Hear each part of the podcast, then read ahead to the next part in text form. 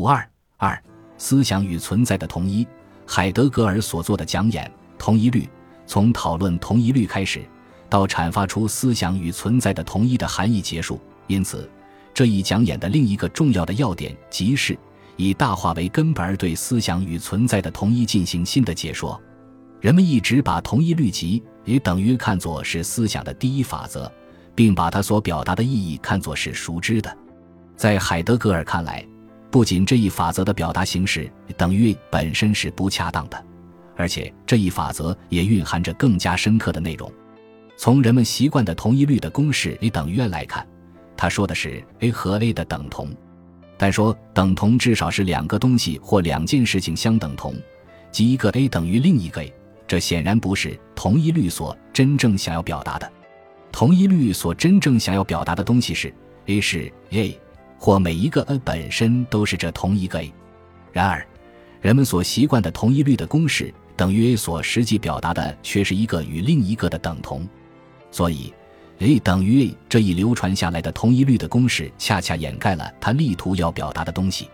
因此应该把这一公式修改为 a 是，而 a 是 a 这一公式不仅包含了每一个 a 本身都是同一个 a，而且还包含了每一个 a 自己都和自身是同一的。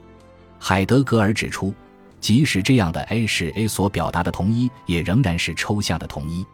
实际上，在是 A 中包含着更深一层的内容。A 是 A 所说的应是 A 是，在这个式中，同一律表明了每一存在者存在的方式，每一存在者自己与他自身是同一的。也就是说，同一律所表达的是存在者的存在，同一属于每一存在者本身。同一律之所以是思维的一个规则，正是因为同一是存在的一个基本特征。同一律所表达的这一更深层的内容，正是整个欧洲思想所思考的东西。统一的统一性构成了存在者的存在的一个根本特征。不管人们在哪里，不管人们怎样与存在者发生关系，存在者的同一总是要求人们注意它。如果没有这样的要求，存在者就不会在他的存在中显现自身了。从科学与哲学的角度来看，科学正是以对这种同一的研究为自身存在的前提。西方哲学从古代到近代也一直在思考存在者的同一或统一性问题。在实际上，同一来自存在者的存在；而在西方的思想发展中，最早特意讨论存在者的存在的是巴门尼德。海德格尔认为。巴门尼德关于思想与存在同一的格言所说的，不是人们通常所熟悉的思想认识存在而达到与存在的统一，而是另外的意思。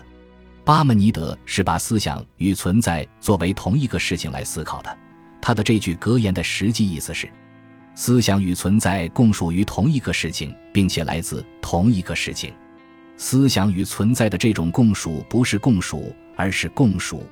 在共属中。属于是被供给统一性规定的，在这种情况下，属于就意味着被归入安排到一种共的秩序之中，被调整到一种多重性的东西的统一之中，被组织到系统的统一之中。相反，在共属中，共是由属于所规定的，而巴门尼德的格言正提供了关于这种意义上的共属的启示：思维连同存在共属于同一个事情，思想是人的活动。所以，思想与存在的这种共属，也就意味着人与存在的共属。如前所说，人与存在的共属是由大化支配的，因此，思想与存在的共属也是由大化所支配的。思想与存在所共属于的那同一个事情，也即是同一的本质。这个同一的本质来源于大化。形而上学的学说把同一表象为在存在中的一个根本特征。现在表明。存在连同思想属于一种同一，这种同一的本质起源于我们称之为大化的那个让共属。同一的本质是大化的一种财产。海德格尔发问：西方思想为了充分的理解思想与存在的同一关系，花了两千多年。那么，我们能够认为，在某一天，思想将进入到对同一的本质或来源，即进入到对大化的思考吗？这需要时间。思想的时间不同于现时代处处把人们的思想拽入其中的算计的时间。今天，思维机器在一秒钟内能够计算几千次关系。然而，不管这样的机器的技术用处如何，这样的机器还是非本质的。应该指出，海德格尔的这一观点虽然有其特定的角度，但并不全面。问题也应该是，这样的机器是否包含了当代人类不同于古代人类和近代人类的特殊本质？如果是的话，这样的机器就一定又是本质性的。海德格尔从自己所理解的大化的角度来探索思维与存在的同一问题，他是在寻求思维与存在、人与存在的同一从何发生。的确，撇开他思考大化这种抽象形式，从发生学的意义上来看，他的这种思考认识到了思维与存在、人与存在在来源上的统一性，即人与存在来源于宇宙自然的根本运行过程。因而必然有着被这一过程所规定的统一，但是，由于海德格尔所认识所强调的是思想与存在的来源前提上的统一，因而他也就没有去认识由特定的社会历史条件对思想与存在之间的关系的限定性，而这样的揭示对人类的历史性生存应该同样是不可缺少的。海德格尔关于思维与存在的思考，从问题的角度看是深刻的和富有启发性的。他思考的题目是逻辑的同一律，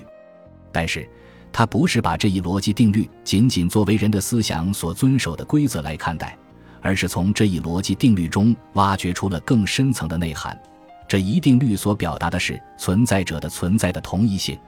而这正是西方哲学从古代到近代所探索的一个实质性主题。从古希腊的巴门尼德提出思想与存在的同一这一命题以来。西方哲学一直在探讨这一重大问题，而近代西方哲学更是如此。唯理论和经验论的争论正是围绕思想如何认识存在而展开的。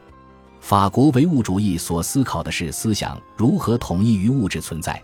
德国古典唯心主义哲学则把存在从属于思想。因此，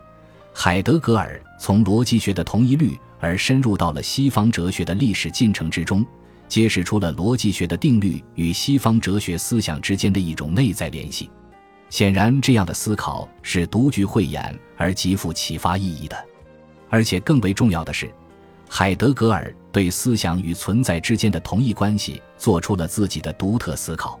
他从自己所提出的大化这一角度再次探讨了这一问题，提出思想与存在的同一源于大化。这种观点虽然并不全面。但却是一种追根问底的思考，而且他以这种特殊的形式再次强调了思想与存在的同一，再次突出了思想与存在关系问题的极端重要性。这在西方哲学发展史上无疑具有重要的理论探索意义，